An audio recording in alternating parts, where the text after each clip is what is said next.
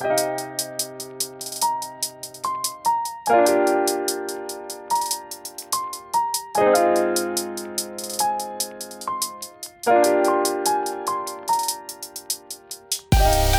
迎收听跳岛 FM，这是一份可以用耳朵收听的文学杂志。在这里，你将听到关于文学的一切，以及更多。用轻盈的声音装载有重量的语言，用鲜活的讲述赋予生活叙事的形状。和我们一起从一本书到下一本书，听见文学，阅读生活。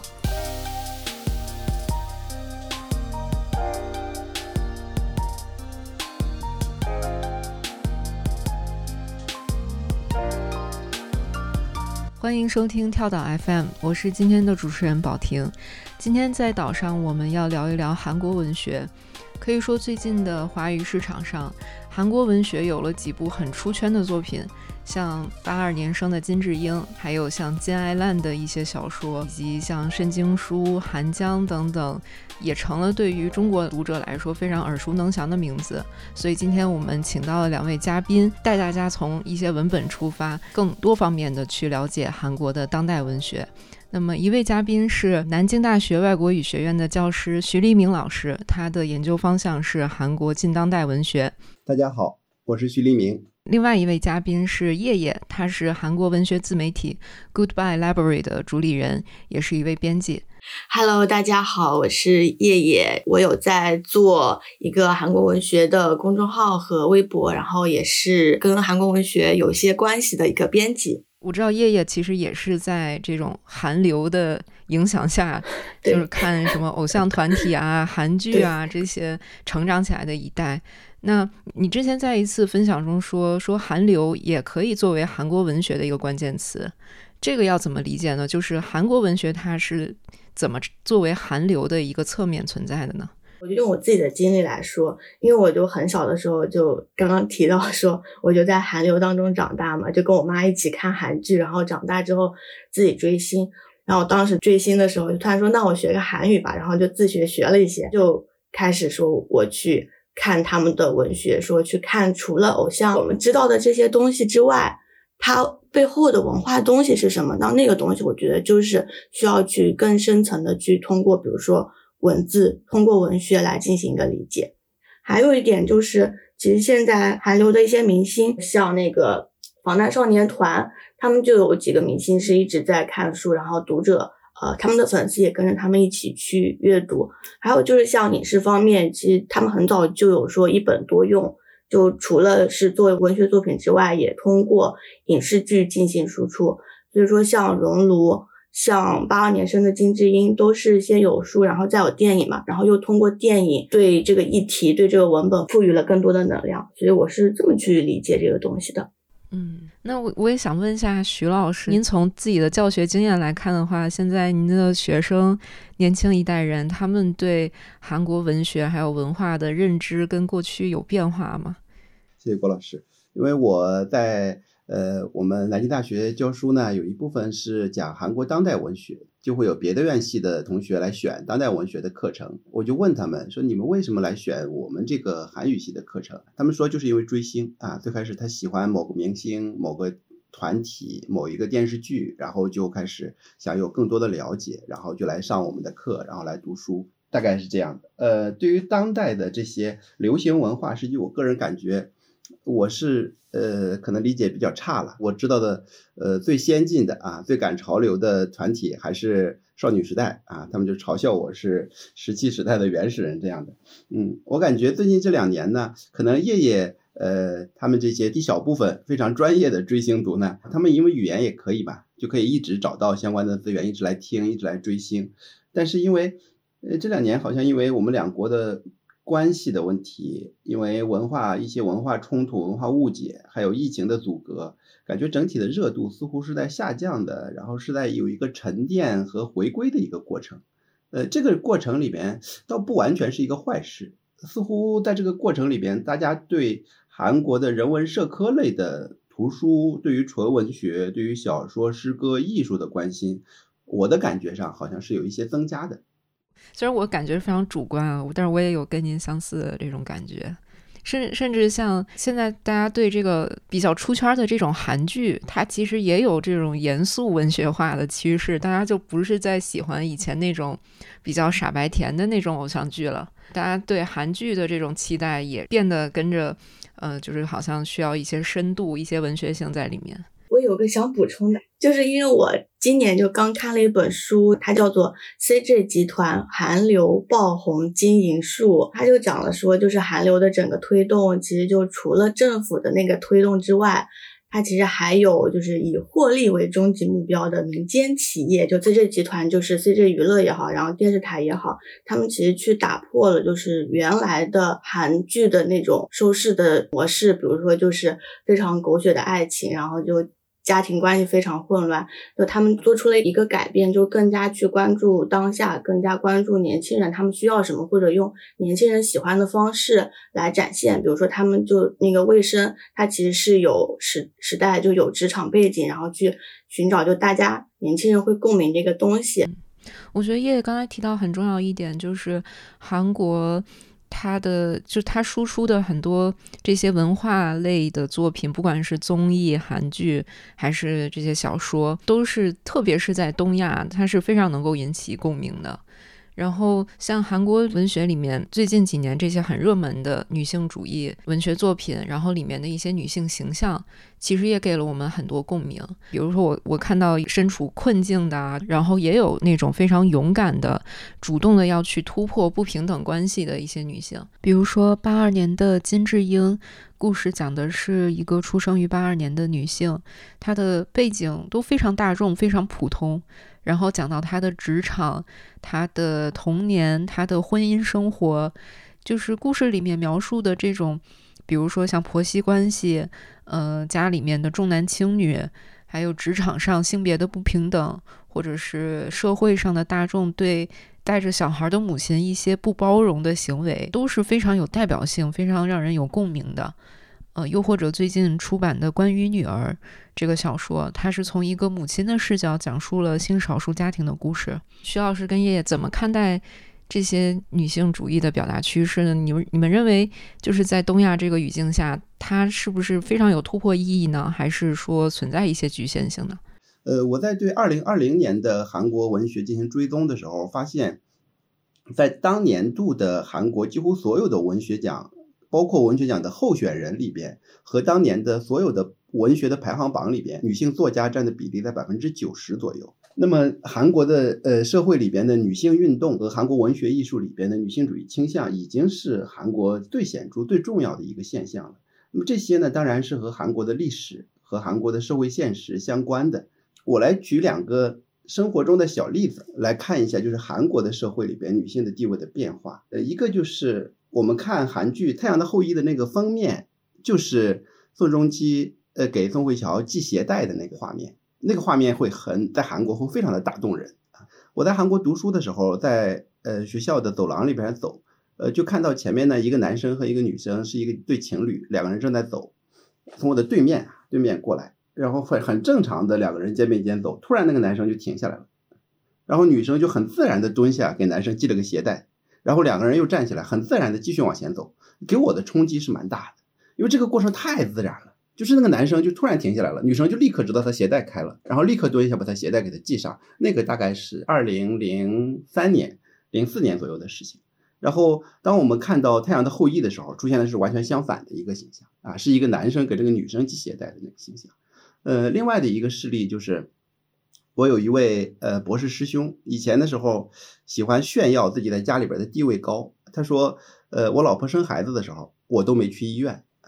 啊。嗯，他说我就跟丈母娘打了个电话，说你要生孩子了，你陪她去那个医院吧。他第一次跟我们讲的时候还是这种方式讲，后来我们就再给他提这个事情的时候，他说从来没有发生过这个事情，老婆生孩子我没去这件事情。这个里边其实产生了一个同样一件事情的叙述有非常大的变化。在社会上的一个变化呢，就是法律上的一个变化。大概是二零零八年的时候，韩国的法律有一个修改，就是韩国的我们虽然没有户口本这个东西啊，有一个叫户籍的东西，就是记载了一家里面的家庭情况的这么一个根据，呃，是在那个居委会里边可以开到的这种证明。那么以前这个证明上那个户主这一栏是不能填女性的，一定要找一个男性来填上。比如这个家庭里面的父亲去世了，那么那个户主可能就是儿子啊。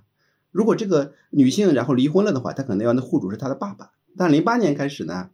就是女性也可以作为户主存在了。其实这个里边体现出来了东西很多。我想我们中国人听到的时候觉得是匪夷所思的，就是他们的女性的地位的长期里边的受压抑，是到了这个时候才发生了这样的一种转变的。这些呢，可能也能体现出来，在韩国历史中，韩国的女性的地位和以最近发生的这些变化。呃，这些变化呢，也可能也导致了韩国文学里边的女性主义的这种表达，它的这种激烈、深刻。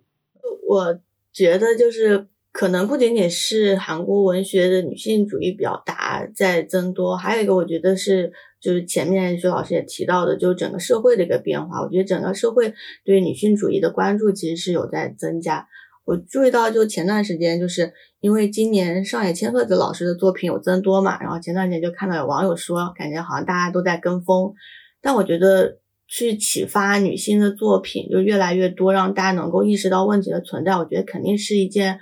特别好的一个事。我觉得女性作家其实也把对生活的一些观察，就通过更多元的表达去呈现。比如我很喜欢就贤南哥，他后面几篇就有科幻魔幻色彩的一些作品。我很特别喜欢的是那个火星的孩子，就是在空旷的宇宙，我觉得女性对生命的那种。孕育它其实是那种生命力，其实一直都在的。然后前面那个问题，就这些女性的形象就在东亚有没有突破和局限嘛？就我觉得我其实不敢说东亚，我觉得更想说我自己对我自己的一些意义跟期待。比如说金智英，我觉得她是很有代表性的一个形象，但我一方面就觉得她集中了那么多女性的困境，她们的问题，又让就。这个形象变得有些模糊，他可能就变成了一个集大成者，或者说集问题者。但这个模糊的形象，我会觉得说他不够立体，不是一个人物，而是一个问题的代表。就是他有问题，他有社会意义，但是我好像就只看到了他特别具有指向性的那个意义，反而看不到人物本身的那种魅力。就我后来就有看到过另外一本，就宣传当中，它其实是往女性。老年问题去靠的一本书叫做《破国》，它里面的设定是一个女性，是一个老年的杀手啊，我就会去期待说这个主人公他怎么样去抵抗这个充满压迫的世界。但我阅读之后就觉得整体特别像网文，像爽文。我觉得它不是通过女性内部的力量去改变，而是通过小说当中的一些设定、外部的条件，把主人公好像带到了一个更不一样的选择当中。所以我自己对韩国文学就是女性主义的表达，我自己其实有一个期待，就是我希望能够看到就是更立体的女性形象出现，它不只是为了服务于某个社会价值，或者就就特别。指向性的说，我就是想表达这个东西，我就特别希望有一天大家可以就更加顺畅、更加自然、更加平常的去表达。就这个东西，它不是一个新的，不是一个不足的东西，而是有一天觉得它是稀松平常的，甚至说不需要讨论的这么一种情况。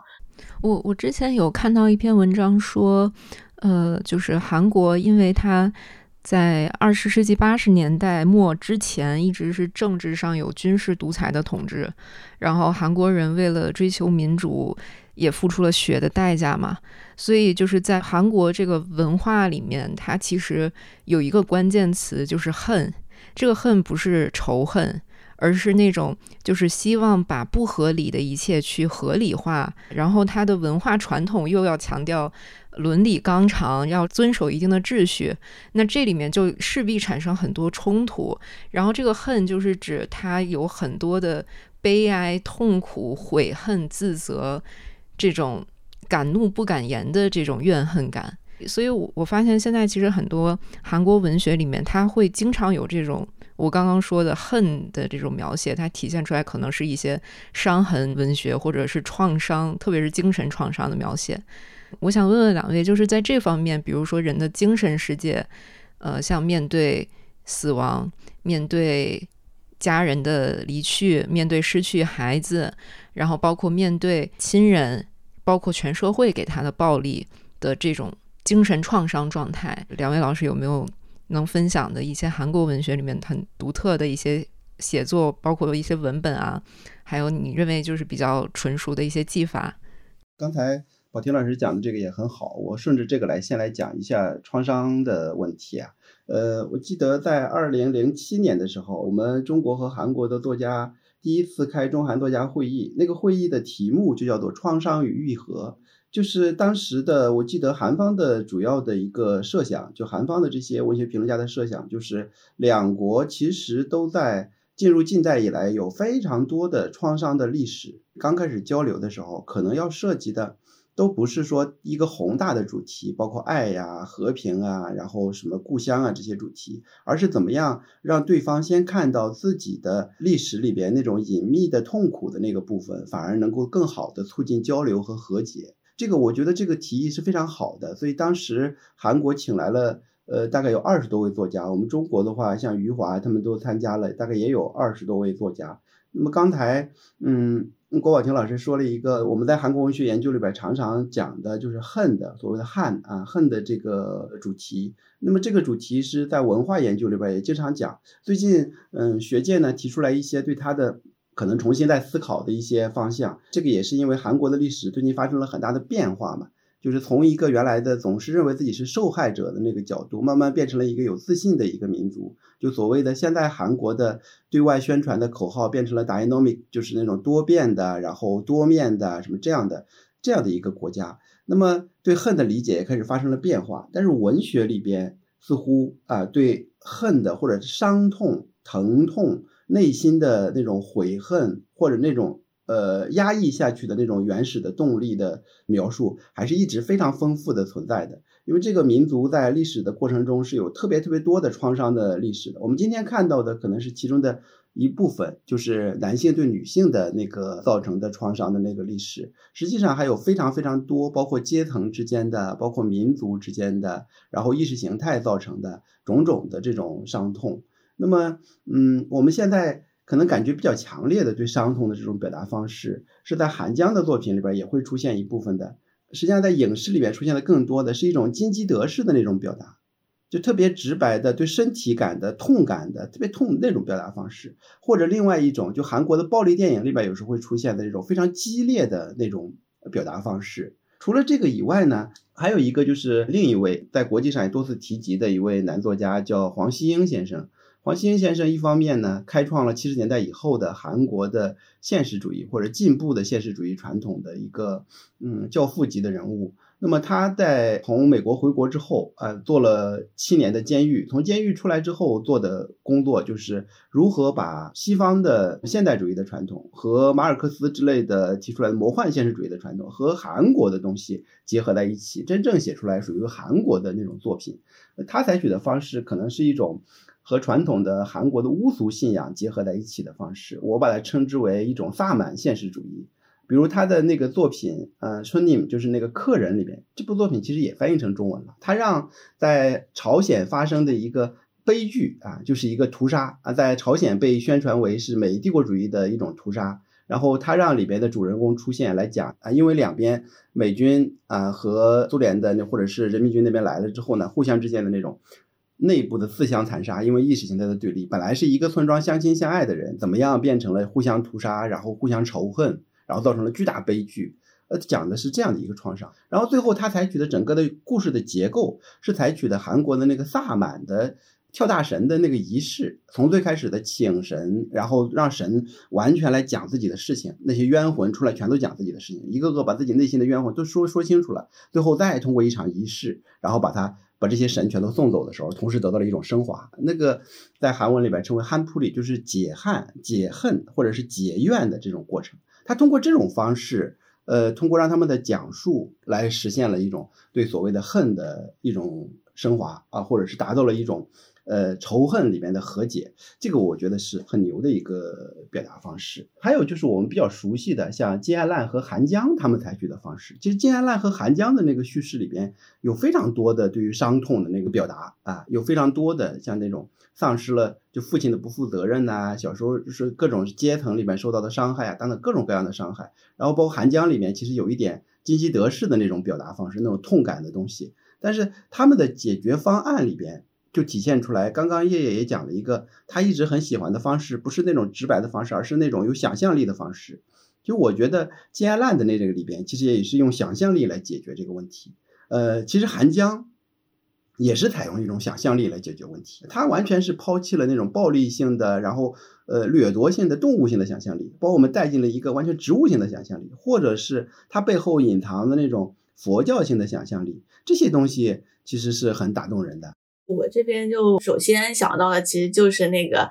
呃，就前面那个问题，就是创伤之类的，我其实首先想到就是 素食者，我觉得是比较典型，而且他那个表现方式，其实里面有他去写，就是那个主人公做的十个梦，我觉得那个梦，它其实就是对之前的那种暴力创伤的体现，就是那些暴力的血淋淋的东西，所以他才决定说我要吃素，就是用这种方式来进行抵抗，就吃素去拒绝暴力。还有我很喜欢那个朴婉秀老师嘛。就他写战争，他不是去写那些大的东西，他是去写小的小人物，然后小人物的生活，小人物的那种心理活动。就当这些小的东西都丧失的时候，那种落在个人身上的那种创伤，就是看到那个的时候，就会发现其实是有整个更大的伤痛、更大的压迫、更大的丧失，就其就是跟整个国家的一些历史背景都有关系了嘛。我我就着叶叶的这个话题再补充两句，就是我的感觉呢，女性主义的非常革命的或者非常怎么说呢，非常积极的一个方面是对那个枷锁里边的女性的一个解放。那么这个里边当然有非常革命的意义。但现代文学呢，或者我们现在所呃进入现代以后啊，所谓的现代性现代文学，它的核心都是一个对个体的人的那个发现和解放啊。那么呃我们在说女性主义文学的时候。然后它是一方面从一个关系里边解放出来了，但有的时候呢，现在韩国学界也在讨论这些问题，有的时候呢也会构成另一重，嗯，用女性这样的一个性别这样一个枷锁，同时也锁住了女性一个人的身份，他可能有性别的身份，同时也有阶层的身份，有族群的身份、地域的身份、国家的身份等各种各样的身份。那么他如果只关注其中的一个身份的话，啊，那可能会遮蔽掉其他的身份。同时，如果只解放了一个之后，然后就不注重用一个东西来解放的，常常会造成对另一个东西的规制。嗯，就现在，比如说白迟云老师说过一个，就是呃，对于女性的这种过度的关注，会不会导致对于其他群体啊，就是韩国社会里边存在的其他的不公平的现象的那种遮蔽？嗯，我我很赞同徐老师刚才提到一点，就包括我自己个人非常主观的阅读感受，其实也是这样，就是呃，哪怕是一些非常现实主义题材的一些作品，像金智英啊，还有包括像金爱烂的一些小说，它其实都是非常现实题材的，但是它里面总是会有一些好像带我们跳出。现实层面的一些超现实的元素在里面，像金智英，就是大家口中说的金智英的那个病，它其实里面也有一些美学上的一些体现吧，就有一些超现实的成分在里面。那比如说像金爱烂，它里面就经常会用一个物件，其实那个物件就是可能代表某个人，比如说他说。呃，就是母亲是包饺子吃，然后他感觉他吃那个饺子就好像在吃他的母亲一样。包括他也写过在刀痕里面，就是写那个切面刀，他说母亲，呃，就像这个切面刀，就是它满足我纯粹的饥饿，满足我纯粹的食欲。然后包括他写丧失自己的孩子的这个妻子，他有一个贴墙纸的这样一个动作，就是在立冬这个小说里面，这个贴墙纸。这个动作就一直反复的出现，《韩江》里面那就是更多了。像他就是最近才刚出出了这个简体中文版不久的这个《白》这本书，就是从形式上就很新了。它在题材上甚至更像是散文诗，它不像是一般的小说分章节去写，而是由六十五篇短文组成的。嗯，有的有的是非常短，可能就一两段，每一篇它都是在描绘和白色有关的物件。记忆或者是情绪，然后就想问问两位老师，就是你们觉得在这种就是美学层面上，你们有什么自己读到过觉得很好的，可以跟听众分享一下？我刚才听那个郭宝婷老师说的这个，我觉得他是一个非常厉害的专业的读者，这是我也一直在关注的部分。韩江和金燕烂现在是呃，在中国出版的这些韩国作家里边，我我觉得文学成就最高的，也是在整个文学界里边评价最好的两个作者，就是韩江是一个在创作形式上不断探索的一个作家，他是很难用女性主义作家或者什么来定义的这样一个作家，他其实是那种先锋性非常强的一个作家。然后我的老师，呃，洪金善先生以前就是常常表达一个疑惑，他说，嗯，韩江的素食主义者在韩国卖出了。一百万册，他说这个我特别不能理解，说读者真的能读懂吗？他是一个特别先锋的一个作家，我们当然也觉得洪先生有一种，呃，这个男性老评论家的呃这个优越感在里边啊，在里边其实也体现出来了韩国的评论界里边对韩江的一个印象，就他始终是一个非常现代、非常先锋的一个创作者。其实，在白里边。我觉得他又进行了一个很多的那种形式上的突破。韩江的那个白里边就不停的在讲各种各样和白有关的各种各样的意象，那么这种是一种完全是罗列的这种方式。我看到他的时候，第一反应就是啊，这是一个非常西方的那种写作方式。就是用一个物品，然后勾连起自己的记忆，然后完成时空的穿梭，然后把一些情绪，然后对生命的感知、记忆，然后串联起来的这种方式。那个我们在现代的西方作品里边会看到非常多，现代派的表达里边非常多的这种效这种方式。但同时，它是不是同时还是一个？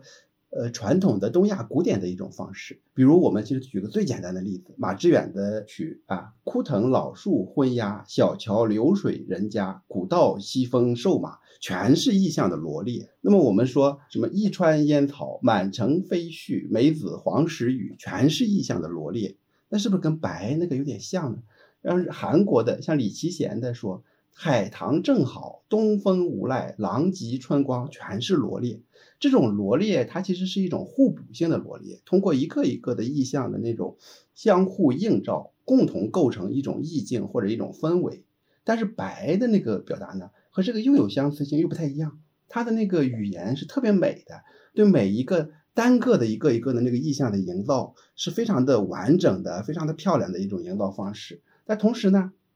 它又通过一种勾连，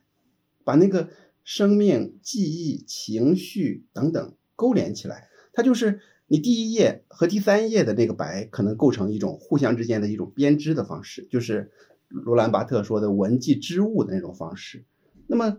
各种白色的意象之间、事物之间、生命的片段和思考之间，它如果形成一种编织的话，那么里边的很多个每一页的那个白，可能互相之间就构成了一个非常丰富的一个文本。因为它很好的营造了这种情绪，你读的时候，你也会回忆起你的人生里面的各种各样的个体的记忆。那么你的这个记忆又参与了这个文本的构造，文本最后完成的时候是跟你一起来完成的这个编织。那个这其实构成了一个非常奇特的一种阅读的经历。另外的一个呢，就是刚才郭老师说某一个意象，我其实特别喜欢的是那个金爱烂的那个弹簧单高跷，直到。前天我上课才第一次听到有人喜也喜欢这篇作品，几乎所有的人都不注意到金安还写过一篇作品叫做《弹簧单高跷》，韩文叫做 Sky 空空，大概是两三年级的小朋友喜欢玩的那种，就是有一个弹簧，两只脚可以踩在上面，一跳一跳一跳一跳的那个东西。它那个语言，一方面，比如我们讲一种续行性的语言，就是它讲那个就是一种可以重复性的、有效率的语言。重复性的、有效率的语言就是。到了这个时候就得这么说，这么说才最高效、最质朴、最有观察力、最最高效的把那个现实的情况、故事的进展讲清楚。这个部分他就讲的特别清楚，就是故事的进展明明白白的把每一件事情很准确的给你转达出来。但另一方面，他那种有想象力的、非常有活力的，就是不灵不灵的那种语言也是非常多的。这两种呢，就构成了那种弹簧当高跷的结构，就是。跳起来落下，跳起来落下，跳起来落下，一直这样来回起伏。一会儿是这种完全冷静的叙述，一会儿是不灵不灵不灵不灵的那种语言。这两种语言的那个结合，那个节奏又非常的好。所以它里边呢，这是在语言上。另一方面呢，它其实那里面讲的就跟金烂大部分作品都是一样的。金烂的一方面生活在一个下沉的一个世界里面，就是父亲的不在呀，然后生活的艰难啊。然后，呃，年轻人进入社会之后受到的创伤啊，等等，那个一直是在不断的受到伤害、不断的下沉的一个过程。但是同时呢，他又在经常时不时的跳出来想一些特别有想象力的东西，包括他父亲到处乱飞呀、到处乱跑啊，包括在这个里边，他想象到什么宇宙的那个里边的东西啊，什么海王星啊，然后各种各样的这种东西，时间里边和空间里边，它同时存在一个下沉的、上升的、下沉的、上升的，这样就是他这种重力和对重力的克服，构成了一个非常奇特的一种效果。前两天我正好看韩国诗人金明仁的那个诗，呃，金明仁的那个诗里面就讲到一个波浪，就讲每一个波浪它起来落下，起来落下，它的一生的时间非常非常的短，但是它又一直坚持，不停的在下去，好像它没有任何意义一样，但它的意义可能就在那个里边。这其实也是金爱烂作品里面一直在讲的那个东西。刚才你们在说的时候，我还记了笔记。朱老师说那个金爱烂布灵布灵的那种表达和那种想象力的表达，我觉得这两个词就好像就击中了我的心的那种感觉。我就想再说一下，就因为前面就讲到那个素食者就当中的美学表达嘛，就我自己特别喜欢的其实是那个第二章，就是胎记的那一章。看起来它一方面是说就是那个姐夫侵犯了那个主人公，但我觉得另外一方面，就像就是韩江要去探讨说什么是正常，什么是罪恶的，什么是美丽的，我觉得在第二章他都有体现。然后又是姐夫的那个人物形象嘛，他到底是罪恶的，还是说他跟英惠一样，他也在承受着特别多的东西？所以他前面有说，他那个时候的那个整个生活就好像是黑白的嘛，但在音会之后，他可能好像又看到了那些色彩，那些色彩又能够进入他的那个艺术创作之中。最后就他们俩的事，就是被姐姐发现之后，他从那个呃窗台跳下去。那个时候，他那个比喻用的是说像蝴蝶还是像鸟一样飞起来。还啊，就是我刚刚在记笔记，就是说那个徐老师他对那个白的解读，我觉得就是让我也收获很多。我自己之前可能对生活的细节其实都不太关注，然后我自己三年前读白的时候，我就完全不知道他在说什么。这次重读的时候。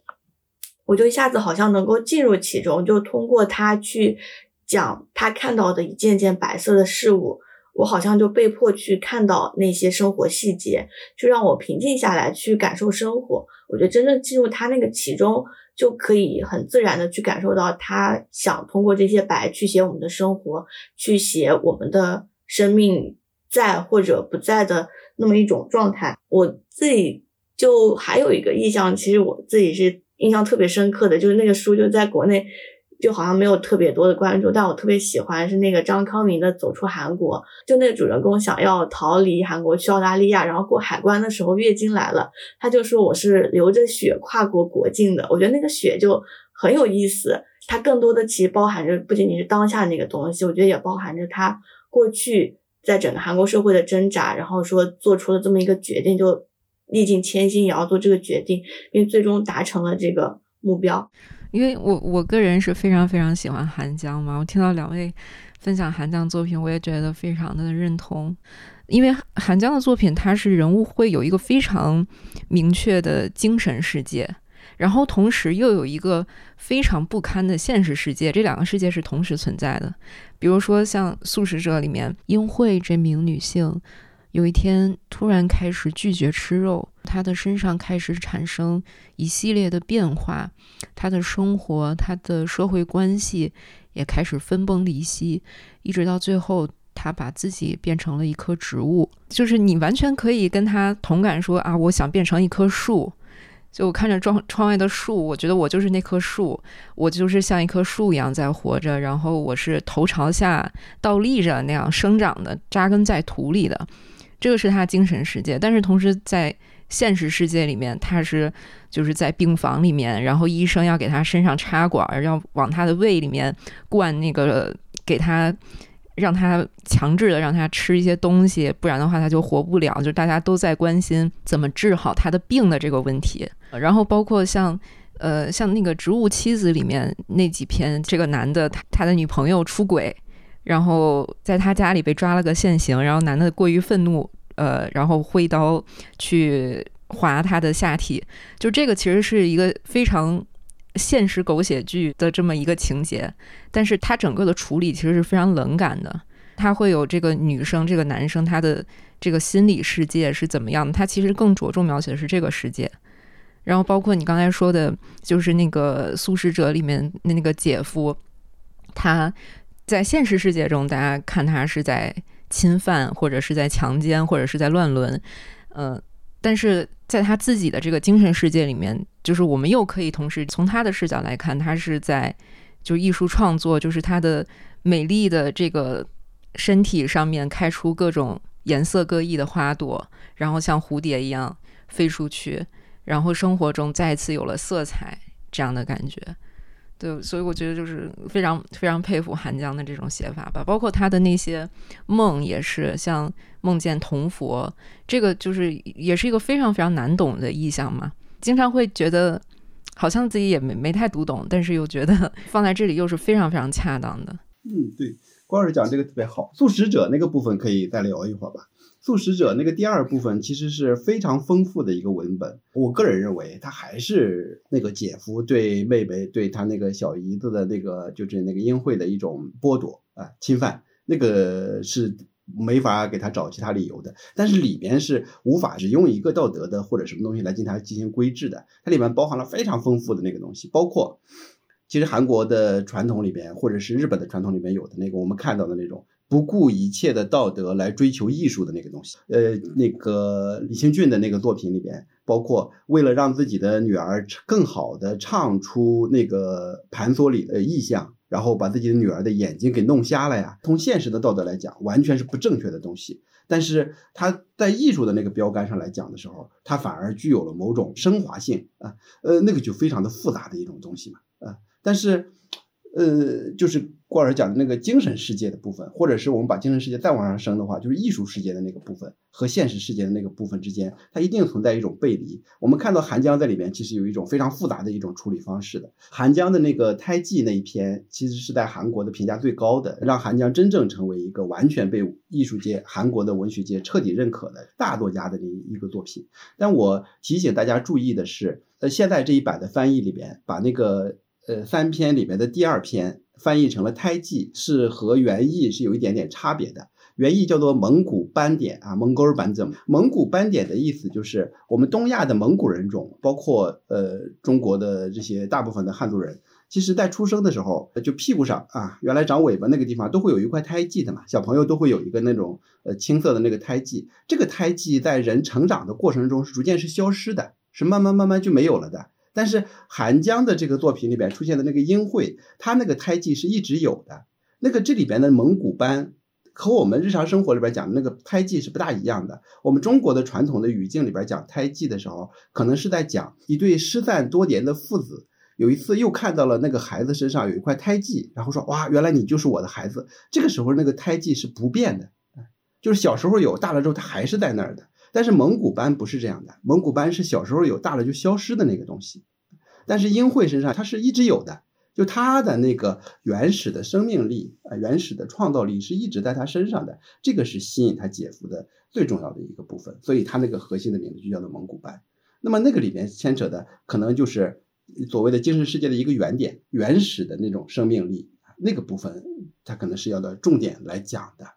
呃，这个是呃，我觉得蛮。理解韩江的中间那个部分的一个非常重要的一个点。那么韩江的这种原始的生命力，或者是那种少年感，我一直说他有很强的那种少年感。你看他的那种，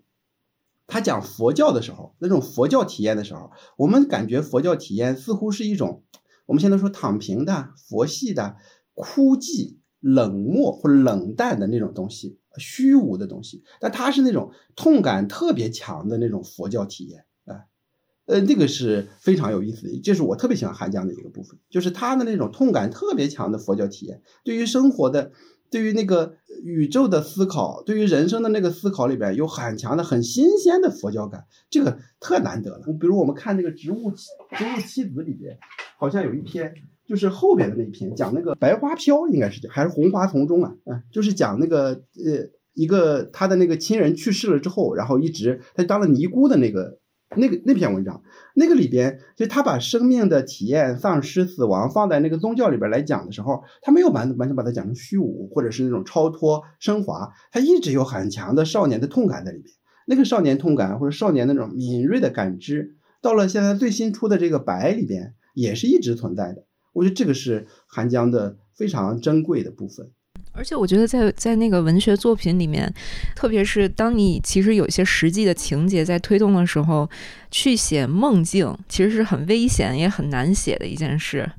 但是韩江他他里面会出现非常多人物，他做梦嘛。我们其实日常生活中也会遇到这样的情景，就是比如说你刚睡醒，然后你做了一个很长很长的梦。然后你醒来的那一瞬间，其实你是有点茫然的，就是你不知道自己身处于身处于哪个世界嘛。我觉得梦就是很好的，是一个就我刚才说现实还有精神世界的那个焦点，让我们不停的在两个世界之间在穿梭。嗯，所以我觉得就是韩江能把梦写好这个事情也是非常 非常非常难得的。嗯，他写梦的时候，那个那个那个语言是很就很像梦的那种语言的，他还带了一点混乱，又非常真切的那种感觉。但我觉得，嗯，韩江是不是有一点是，他写梦或者你说的那个现实世界和梦境世界或者精神世界的时候，他那个贯通点常常是通过身体来贯通的，就那个身体感，在呃梦境里边也出现身体，现实里边也出现身体，蒙古斑点，然后在身体上作画，以及呃。呃，更大一个意义上来讲，素食主义本身啊，在这里边他采取的这种素食，其实不是素食，是一种断食吧。其实那个里边是一种身体的自残啊，就是他能够掌握的只剩下自己的身体的时候，他要对自己的身体做主所采取的方式。但是韩江很残酷的告诉我们，似乎他的身体他也做不了主啊，也经常来来来来侵犯这个他最后的一片属于自己的那个土地。我就读《金安烂》的时候，就是一个男性读者常常会忽略的一篇，就是虫子。但是几乎所有的女性读者都在讲说，印象非常深刻的就是虫子那一篇，就是好像我们对身就那种身体感，对于那种一看到虫子之后的那种身体反应，男性是没有的啊，或者很少有。但是好像女性读者对于虫子的这个感受是非常强烈的，而虫子整篇都是在写身体感受，包括后来的他是他要生孩子的时候那种身体感受。我记得以前读那个朴婉旭老师的那个非常久远的玩笑。呃，然后里边也是讲那种身体感受的时候，我就非常震惊，我就想，我从来没想过这些事情，从来没想过，就是对于女性来讲，呃，身体的感受是那么的重要，然后基本上是作为它的原点，作为它出发的原点，然后最后回归的点或者它动力的所在，都是从这儿来的。好像男性的那个不完全是这样，就更好像是升华起来更加宏大的那些东西来作用于自己，但实际上可能是一种更大的规制，不能让自己更自由的一种东西。我感觉可能是不是就是。女性向外的之前一直被压迫的，所以就一直去探求，就是内在的，就是身体大概我可以控制的这么一种身体的这种描写吧。我觉得啊，我找到了那个，就是之前那个去年三联生活周刊就采访韩江的时候就说，就是韩江他不止一次提到过自己身体的那种疼痛，手关节、脚踝、偏头痛，就是就有问韩江说，疼痛为你在写作中追索的问题。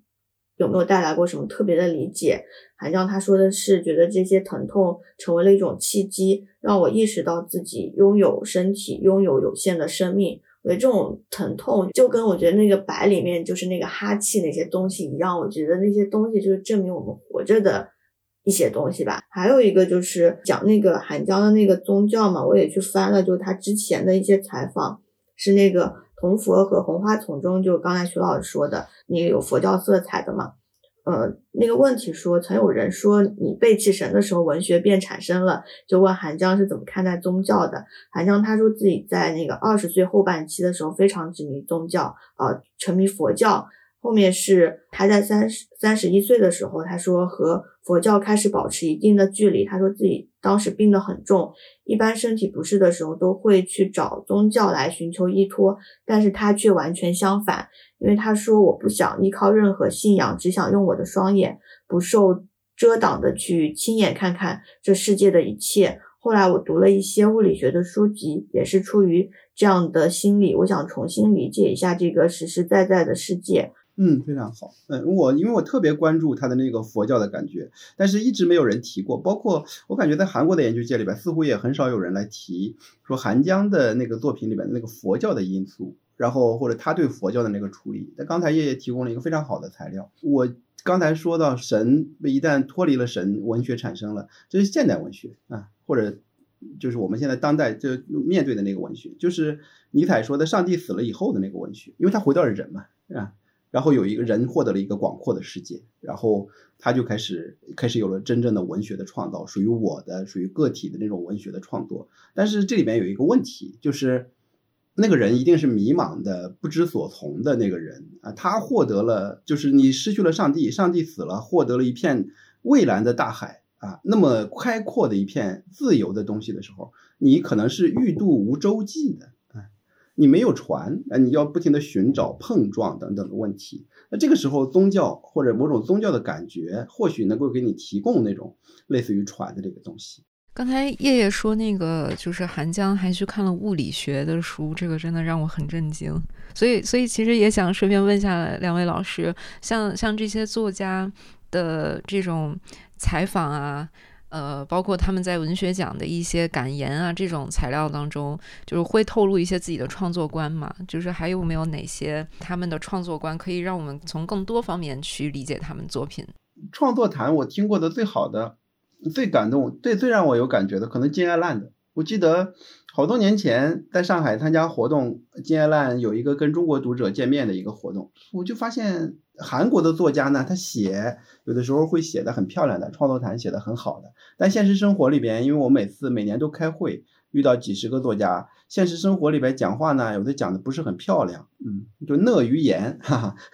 但是金燕烂特别会讲话啊，金燕烂讲他的父亲，哎，讲的太好了，讲跟中国读者的见面意味着什么，讲的就是那种每一个语言让你感觉都跳起来了，在飞翔的那个感觉。然后我觉得啊，怎么会有这么好的作家？呃，最近我看到帕慕克说，他写作不是为了土耳其人写作，他是为了全世界的读者写作。接下来可能韩国的文学创作某一部分作家可能也会到这样的状态，就在为全世界的读者来写作的一个状态。那么，呃，全世界的读者就会参与到他的文本的那个阅读和现实编织里边来。这样呢，可能在某种情况下也是对韩国文学的一种丰富或者是扩大化。嗯。其实，其实刚才徐老师已经提到我接下来想问的一个问题了，就是韩国文学现在在更大的这个国际舞台的接受度怎么样？比如说像韩江，他其实一六年是得了布克奖嘛，一八年那个白也有入围，嗯，然后老师们觉得就是华语文学或者中国的这个当代文学在这方面走向国际这方面有什么可以借鉴韩国文学的吗？就是他现在的在国际上的那个获得的那个那个文学奖是非常非常的多的，呃，可能就呃是最近在国际文坛上最受关注的一个国家的国别文学了。你像韩江的《白》，然后刚写出来没多久就得到了布克奖的那个关注，其实我当时还挺挺吃惊的，有点。觉得啊，原来是这么容易就就进入了，但是后来最近读嘛，就感觉就还是有一点，就还是写的蛮好。但是形式上的创新可能是呃西方的这些呃评论家非常关注的东西，就是因为现在比如说那个呃，比如二零二零年的时候，就是那个白希娜的《云朵面包》得了瑞典的那个林格伦纪念奖，然后诗人诗歌其实获得挺多的，金惠顺就得了加拿大的那个格里芬诗歌奖。然后又得到了美国的那个最佳图书翻译奖，何成兰的那个小说集得到了，呃年美国的年度十佳图书，金义德的诗集《歇斯底里》就得到了美国文学翻译协会的国家翻译奖，黄希英也进入不可奖的长名单了嘛。然后金爱烂的作品就得到了我们中国的京东文学奖，然后李沧东的烧纸就入围过单向街文学奖等等，他那个世界性的关注是非常非常大的。我的感觉呢？这有两个部分，第一个部分是韩国文学长期以来积累的那个文学成就，确实到了那个可以获得关注，然后被大家看到了之后就觉得很好的那个状态了。他已经进入一个非常成熟的，然后创作非常旺盛的一个时期了。另外一个呢，可能很重要的一点，就是他被大家看到了。这个被大家看到呢，可能是一方面国家的经济实力，然后文化输出，尤其是最近这些年。艺术领域就是比如电影《寄生虫》获得了奥斯卡奖，然后各种各样的我们李沧东啊，然后洪尚秀啊，什么各种各样的在国外的获奖，这些可能都会促使。如果您说对中国文学的这个启发的话，那么从我这个出发里边来讲的话，那只是只是一个时间问题，因为我们已经有非常好的文本的积累，然后可能需要一个被大家重新看见的。其实我们曾经被看见过啊，曾经被看见过，在国外得到也很多很多的各种各样的奖，然后现在可能一段时间又因为各种各样的原因，就大家不愿意看你了，或者怎么样。但有一天，如果聚光灯再打过来的话，我们应该是很容易就获得世界的这种关注的。这个里边可能比较重要的一条，就就是其实也小条，就是翻译的问题。韩江的英语译者啊，英文译者叫 Bodra Smith，他有一个韩文名字叫金波拉 Gimbora。韩国文学界有很多人批评他的翻译是一种暴力性的翻译，完全按照自己想的，里面误译特别特别的多。但是他来讲，他是怎么来看待素食主义者在英国在英国的这个译界的？他说：“我的这本书，我翻译的这本书，它就是一本书，它不是。”韩国文学译丛中的一本，他说：“我的这本书的封面不应该是一个上面画着一个半遮着脸的韩国女性，或者是一个韩国的传统建筑，或者是什么什么，就标志性的韩国特征的。我希望它只是一本书啊，只是一本小说，在英国的书店里边出现，作为一个普通的小说出现，和普通的读者见面。哎，我当时觉得这个启发其实蛮大的。”我们有太多的这种，总希望让它带着我们的印记出现，然后总希望它代表着我们中国的文学的某种特色，是在某一个丛书里边的某一本的那种想法。金波拉给我上了一个一课啊，告诉我们可能不是这样，可能就是以他的那个韩文水平就可以翻译出来一本正常的英国人喜欢的那么一本。可以得国际布克奖的那种小说。那我就再说一些我自己的感受。就刚刚徐老师就是说到那个素食者的翻译嘛，就那个开篇，我记得好像是他对那个就是呃主人公第一次出现就用了非常多的那种形容词去形容他是个什么样的人。然后我记得那个就是英译版，他其实就用一个词就把这些所有的词都囊囊括在这个里面了。然后记得就是呃国内有一个我特别喜欢那个翻译老师，然后。他当时也在读这个书，然后也对比那个中文版在在读嘛。他就说，觉得就是西方人，他们可能好像就有这种底气去对文本做做这种改变。就我们看来，可能那个翻译好像是不到位的，但他们就就有这么一个底气去变了，说让西方世界能够更加接受。还有就是那个徐老师就讲到韩国艺术嘛，我就特别想补充一个点，就是我觉得就是除了韩剧、韩国电影之外，我我自己觉得可能下一个也会让世界有更多关注的，可能是韩国的艺术。九月份的时候就办了两个非常重要的艺术展，然后像西方的很多画廊在韩国就今年、明年会都会扩张艺术，就同时在输出的时候，同时也在引入。我就觉得这个其实就。就蛮想就后续再看看韩国的艺术，我觉得也是个挺有意思的课题。韩国的画廊现在数量应该是在亚洲排第一位的，然后密度好像也是排在非常高的。呃，它整个现在慢慢都在希望建设成就是亚洲的艺术的中心，因为它的那种对西方先锋艺术的接受和那种。其实还是那个艺术标准啊，还是那个欧美的那个标准里边来看的话，它既是先锋的，同时它又有一点东方的色彩的那个东西，就很迷人。他们觉得啊，嗯，又说那个东，就整个他们整个收藏体系说，其实发展的比较早，然后现在那个什么税收制度，其实对他们都比较有利嘛。但我觉得这个我就也才刚开始了解，我就还蛮想就深入再去看看的。嗯，他的那个体系里边有一个跟他那个财阀制度有点关系，比如说那个各大财团，就三星啊、LG 啊，都有一个艺术财团。那个艺术财团就是可以一方面提升这个公司的，它不仅仅是一个资本、一个商业的没有品位的一个生意人，同时他是有非常高的艺术品位的这么一个家庭。像李李健熙，三星的那个原来的会长去世之后，他其实捐赠了很多。我现在到韩国的中央国家中央博物馆里面去看的话，就会有大量的李健熙先生捐赠的文物，其实都是国宝级的，都是我们在韩国的艺术史上可以看到的那些东西，原来都藏在私人的手里边，就这些大财阀的手里边。就他们这些人的存在，其实是让艺术市场一下繁荣起来的。呃，因为它是一个大企业嘛，国际国际的大企业，它它有一个很好的一个市场运营的一个体系在里边，它就可以把它从源头到最后的整个运营过程做得非常的有条理，这个可能也是对艺术市场的一个促进。当然，从社会批评的角度来讲，韩国的进步批评界常常会批评他们的这种呃艺术基金会啊、文化基金会啊，只是给他们自己脸上贴金的一种方式，同时是一个洗钱的工具啊等等，有这样的说法。感谢你的收听。女性主义韩国文学近年来受到越来越多的关注，我们也希望能够以这些优秀的作品为窗口，去更多的了解韩国文化和他们在创作上的探索。我们为跳岛的听众争取了专属的购书大额优惠，你可以在节目的说明文字中找到链接，以优惠价格购买节目中提到的《素食者》《白》等作品，支持我们的节目。本期跳岛 FM 由中信出版、大方出品。节目编辑何润哲、以和，后期制作广岛乱 Kimu，视觉设计孙小溪贝贝，音乐 D.T. Lina Aura Port，。我们下期再见。